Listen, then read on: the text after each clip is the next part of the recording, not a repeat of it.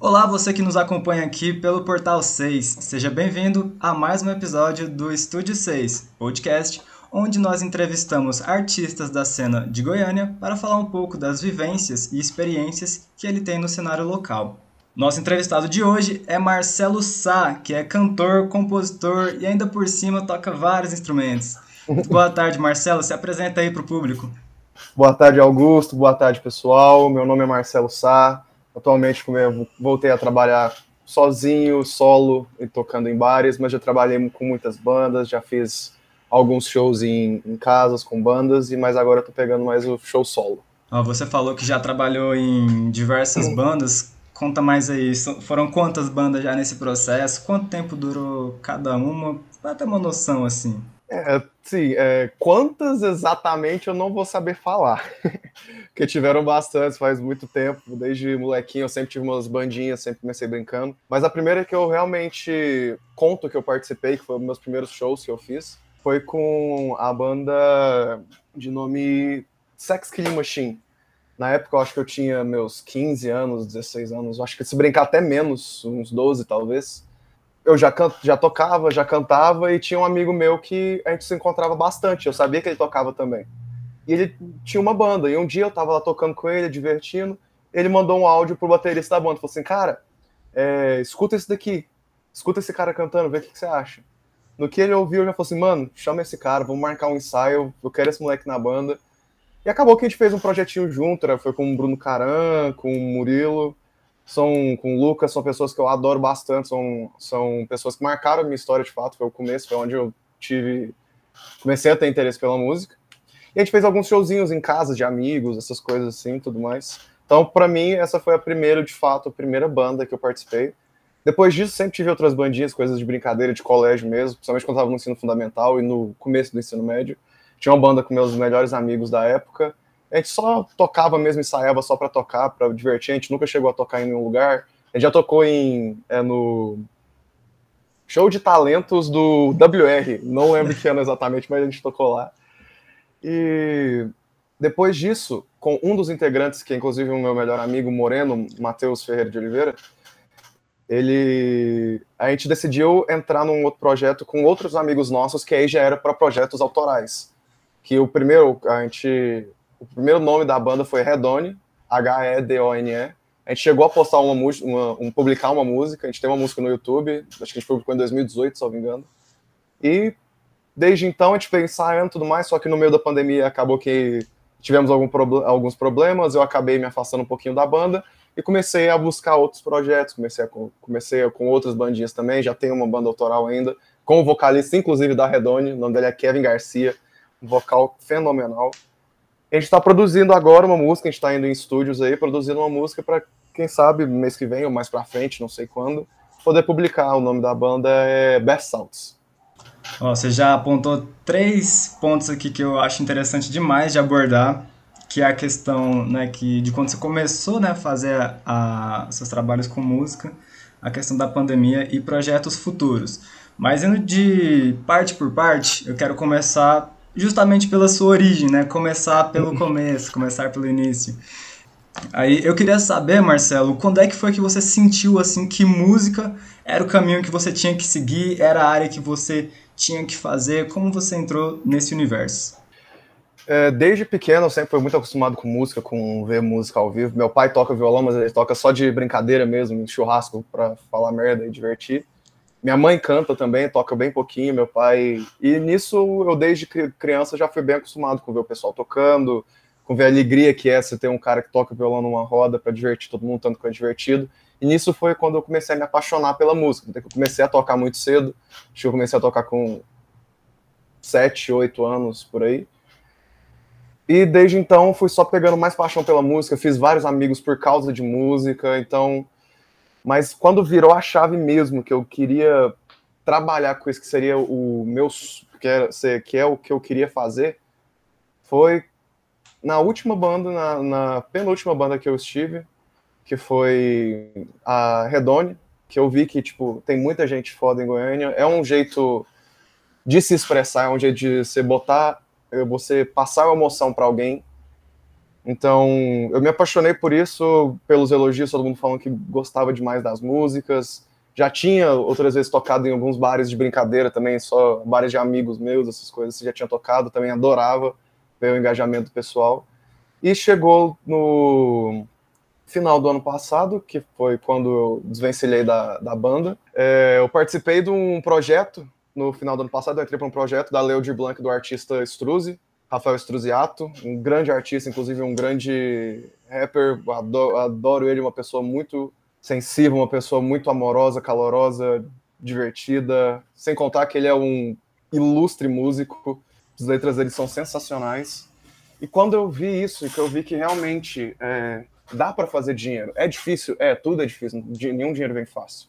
Mas quando eu vi que dá para tirar dinheiro disso, de fato, e eu viver de um trem que eu amo, um trem que eu sou apaixonado em fazer, que eu adoro fazer, eu não pensei duas vezes e caí de cabeça. Já já comecei, já achei, procurei outro trampo, trabalhei, trabalhei, trabalhei para comprar meus trem, comprei meu minha caixa de som, comprei minha craviola, comprei meu pedal, comprei, comprei tudo que eu precisava e agora eu tô começando de novo, já tô esse mês foi o mês de volta, então agora eu tô me apaixonando ainda mais por estar tá fazendo música. Tá. Você falou da craviola, né, que é um instrumento que pode ser não tão comum, né, para os é, ouvintes mais leigos, né, em música. Mas a craviola, né, é um instrumento que é o violão de 12 cordas, correto? Isso, isso, isso. Aí, além do violão de 12 cordas, né, que é a craviola, o que mais aí você sabe tocar? Que eu já conheço a craviola, o violão, aí o que mais você trabalha? Ah, pra, assim, eu alguns outros instrumentos eu falo que eu, que eu realmente toco, mas alguns eu arranho, digamos assim. eu toco guitarra, guitarra eu toco, que é bem parecido com violão, então é fácil de tocar. Eu toco baixo, eu arranho bateria, arranho um pandeiro, consigo tocar mais ou menos teclado, piano, gaita eu também arranho um pouquinho, vai de, de tudo um pouquinho, de tudo um pouquinho muito completo, né? Já tá ali andando por todas as áreas da música, né? Desde percussão até mesmo as coisas mais melódicas, né? Tirando sempre um pouquinho de cada. É essencial, né? Como um pouquinho como de cada mundo. É, você disse, né, que já apresentou em bares, né, de amigos, né, de colegas da música e eu queria saber, né, nessas apresentações, é, que nem, por exemplo, na Red One é uma parada mais autoral, correto? Isso, era 100% autoral, a gente tocava só música nossa, só projeto nosso, algumas vezes a gente até só fazia um jam no palco mesmo, pegava só para tocar, para divertir. Ah, entendi. Mas você também já fez trabalhos, né, tocando músicas covers, não é? Isso, sim, sim, sim, sim. Aí conta mais, que tipo assim de música acaba que entra nessas apresentações covers sua? Sim, eu sou um cara bem eclético, para falar a verdade. Eu toco um pouquinho de tudo, de MPB, samba, sertanejo, rock internacional, rock nacional. De tudo eu toco um pouco. Mas atualmente, no, no, no, no quando é, se fala do meu repertório mesmo atual, eu estou focando mais em é, MPB, rock nacional e rock internacional. Sendo rock internacional e nacional, maior presença no meu repertório. Mas ainda assim, tem eu adoro MPB, sou apaixonado em MPB. Adoro samba, adoro samba. Mas pro meu nicho, pelas músicas que eu era mais acostumado a tocar, porque eu sempre gostei muito de rock. E sempre as bandinhas que eu sempre participei de brincadeira para só tocar cover, esses trem é sempre rockzinho. Então acabou que é mais a minha meu foco, digamos assim, mas eu eu toco de tudo. Não, perfeito. E aí, né, você falou há um tempo atrás, né, na nossa entrevista, que durante a pandemia, né, você acabou se desvencilhando, né, do grupo que você estava. É, eu queria entender, né, como é que foi para você essa experiência como músico, né, de atravessar a pandemia, né, justamente um, um, um cara que, que nem você, né, que ainda está dando, assim, os primeiros passos, né, oficialmente na, na música. Uhum. Como é que foi interromper tudo isso logo no início, né, nos seus primeiros passos como um verdadeiro artista assim que é. trabalha com música? Cara, foi pedrada, foi muita pedrada, porque no finalzinho de 2019, que é, é, a, a, nossa banda já estava com algumas músicas já pré-feitas, praticamente concluídas, a gente tava, já estava com um projeto de querer gravar um, um EP, a gente estava fazendo alguns shows em algumas casas, é, a gente fez show na Tropix, a gente fez show na Trip, Então, tava tudo começando a fluir. A gente já tava com plano de, de começar a gravar no começo de 2020 já, que a gente já tava, já tava com, conversando com outras casas pra gente poder tocar. E de repente veio a pandemia, de, a, não, a gente não podia nem ensaiar, não podia encontrar, a gente não podia sair, a gente não podia, não tinha onde, não teria mais onde tocar. Então foi basicamente o primeiro do, o ano de 2020 e o começo de 2021 totalmente separado. A gente mal se via. Creio eu que a maior parte da banda eu nem vi, se eu vi foi uma vez. Mas no meio de 2021 as coisas até começaram a melhorar um pouquinho, mas ainda estava bem ruim, estava muito perto da vacinação. E eles queriam ensaiar, queriam ensaiar, queriam ensaiar, e eu não queria, porque para mim eu não achava que era seguro, não achava que era certo. E acabou que eu, que eu saí por isso. Eles queriam ensaiar, eu não queria, então uniu útil ao agradável. Eu saí, eles arranjaram quem queria, alguém que queria tocar, que estava disposto a tocar, e foram. Seguiram o rumo. Mas o, o a questão chave foi que, para nós músicos, para quem é músico, para qualquer artista na real, da noite, ou até mesmo qualquer tipo de artista, você precisa de um público, você precisa de pessoas ali para te assistir. A sua arte vai ser, vai continuar sendo arte, mas sem ninguém para apreciar de fato você ali, não tendo como você ter esse contato com o público, acaba literalmente jogando no chão o trabalho do artista. Você, você fica sem opção. Não tem muito o que fazer. Você, você pode participar da live, mas não é muito, não é comparável ao meu ver, obviamente. E querendo ou não, a gente não era nem grande o suficiente para fazer live, a gente estava começando, então não era nem viável isso para a gente. A gente também não se encontrava, não, não teria como fazer essa live. Mas acabou, a pandemia foi um, foi um processo bem doloroso de, de ir se levando, porque estava tudo começando a dar certo. E aí a gente teve que literalmente largar disso por dois anos praticamente. Então foi complicado. Aí foi só mesmo com esse projeto, né, com o Struze na, da Lei Aldir Blanc, né, que você acabou voltando, né, você começou a voltar Isso. de fato, né? Exato. É, eu entendi muito dessa questão que você falou, né, justamente ter um feedback, né, do, do público, né, quando é, o músico toca, né, é uma coisa que eu escuto muito mesmo, os músicos comentando, até mesmo no início da pandemia, uh, sei lá, fazendo uma live, vamos pensar aqui, o Jorge Matheus fazendo uma live falava a mesma coisa, da uhum. falta que fazia é, esse feedback, né, essa resposta do público.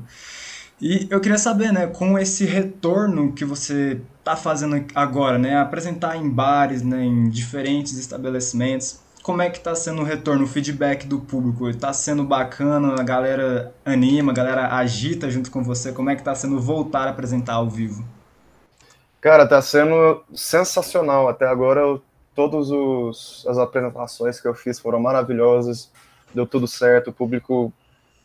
É que o pessoal de Goiânia em si é muito caloroso, é muito amoroso tudo mais. Quando realmente você, você vê o, o, o pessoal se divertindo com a sua música, você, você até esquece que aquilo ali é um trabalho, você até esquece que vai receber. Você esquece do dinheiro, porque aquilo ali é o motivo que você tá fazendo aquilo, é o que você gosta de fazer, é ver os outros cantando com você, é ver os outros rindo, os outros pedindo música, você tocando, eles aplaudindo. É muito, é, é surreal voltar tudo isso e, e, ter esse contato que eu tô tendo agora, principalmente que agora eu tô voltando solo, sozinho, dando a cara a tapa mesmo. Tá sendo sensacional, porque tinha tudo para dar errado, nervosismo e tudo mais, tinha tudo para dar errado. Mas graças até um pouquinho ao público, até a recepção sempre muito boa, sempre muito calorosa, você acaba relaxando, o nervosismo vai embora, você começa a divertir, aí você nem vê o show passando direito.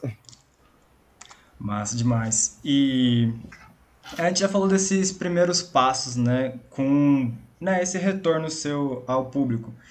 E retornando, né, retomando algo que a gente falou lá no início, você falou, né, que já está com um projeto, né, para lançar em breve, né, novas músicas. Isso.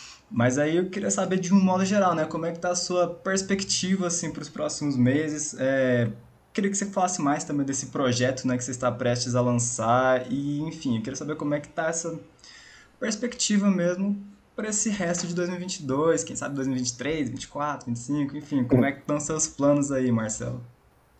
É, por enquanto, é, na questão da gravação da música da, do meu projeto com os meninos tá, tá um pouco parado, porque um dos integrantes, que é o Kevin, o vocalista, ele tá, teve que viajar, então ele vai ficar fora por um tempo, então a gente está pausado nessa parte, talvez a gente até se encontre depois para resolver questão de vozes e tudo mais.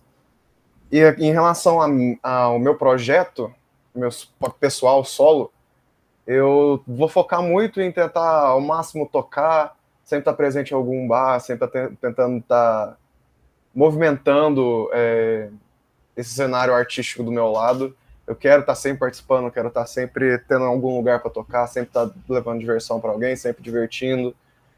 E, para ser bem sincero, eu estou caminhando dia após dia. Estou dando pequenos passos, olhando não tão na frente, mas sempre uma, uma ressalvazinha, sempre alguns passinhos adiante, mas não pensando muito longe. Eu, por enquanto eu penso de mês em mês, digamos assim. Por enquanto eu quero só fechar o mês, eu quero. Todo dia eu vou, vou atrás de, de lugares para tocar, vou atrás de, de músicas novas, vou atrás de equipamentos novos, coisas que eu posso inovar e tudo mais.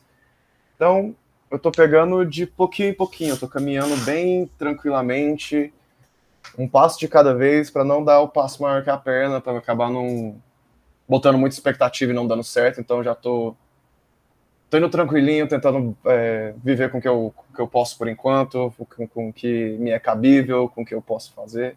Então, tô indo tranquilinho, tô pensando um pouco longe ainda. Excelente, Marcelo. E agora, para fechar a nossa entrevista aqui, queria saber se você tem uma última mensagem, alguma coisa que você queira falar para quem está escutando a gente aí agora.